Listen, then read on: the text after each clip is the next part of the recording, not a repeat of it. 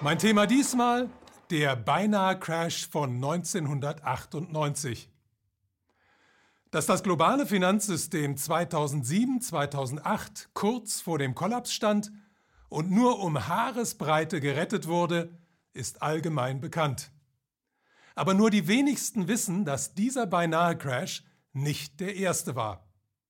Etwa zehn Jahre zuvor, im Herbst 1998, stand das Schicksal des globalen Finanzsystems schon einmal auf Messers Schneide.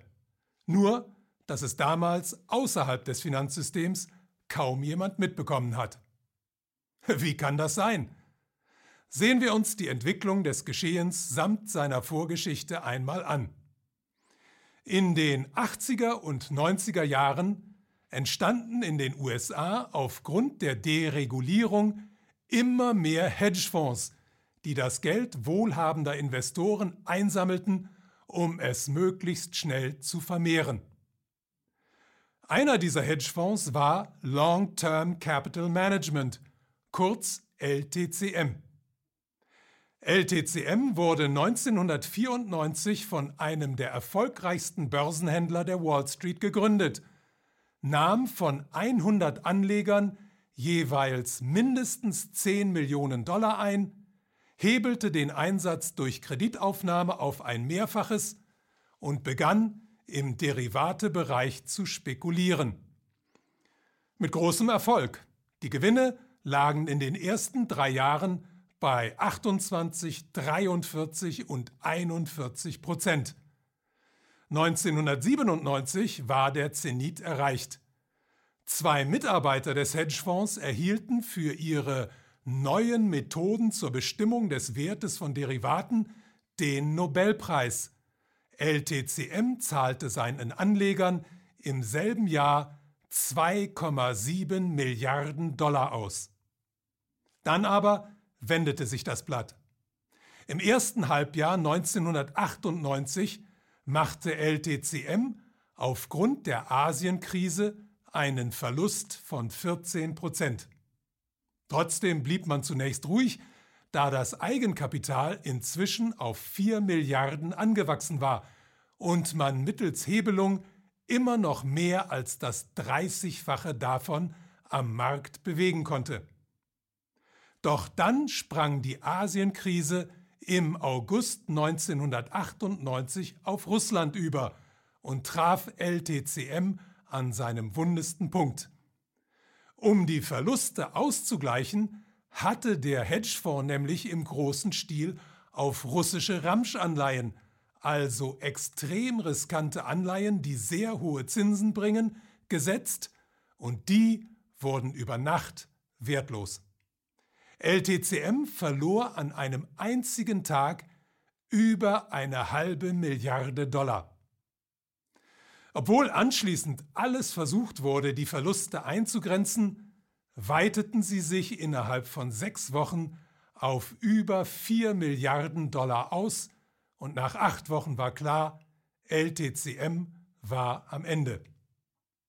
Jetzt aber wurde es interessant.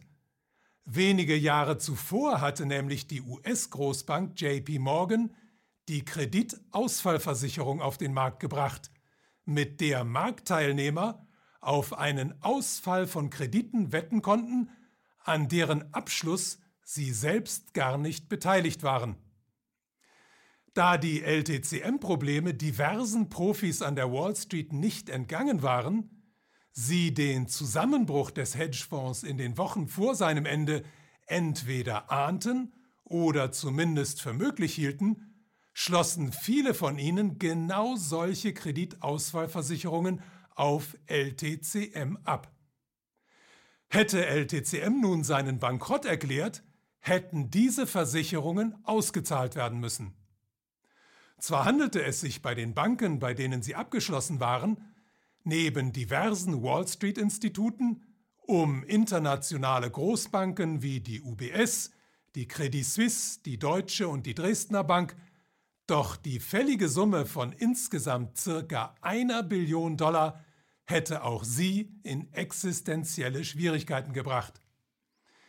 Aus diesem Grund kam es umgehend zu Krisensitzungen der zuständigen Bankchefs mit dem Chef der US-Zentralbank Federal Reserve, bei denen schnell klar wurde, der Bankrott von LTCM könnte wegen der Vernetzung der Großbanken nicht nur einzelne Institute gefährden, sondern eine Kettenreaktion auslösen und das gesamte globale Finanzsystem zum Einsturz bringen.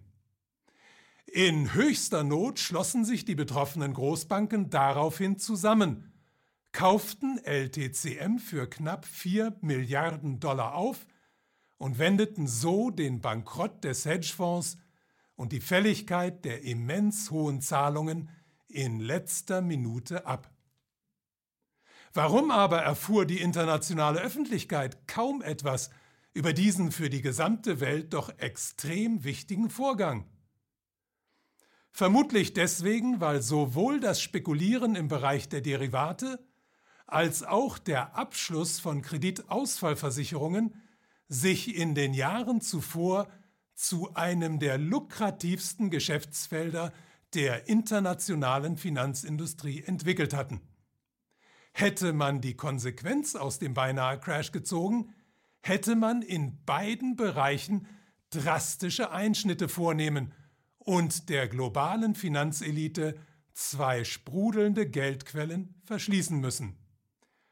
Das allerdings hätte Politiker und Gesetzgeber verlangt, die bereit gewesen wären, sich den Interessen der ultrareichen Elite zu widersetzen. Die Zeit ist reif für ein demokratisches Geldsystem.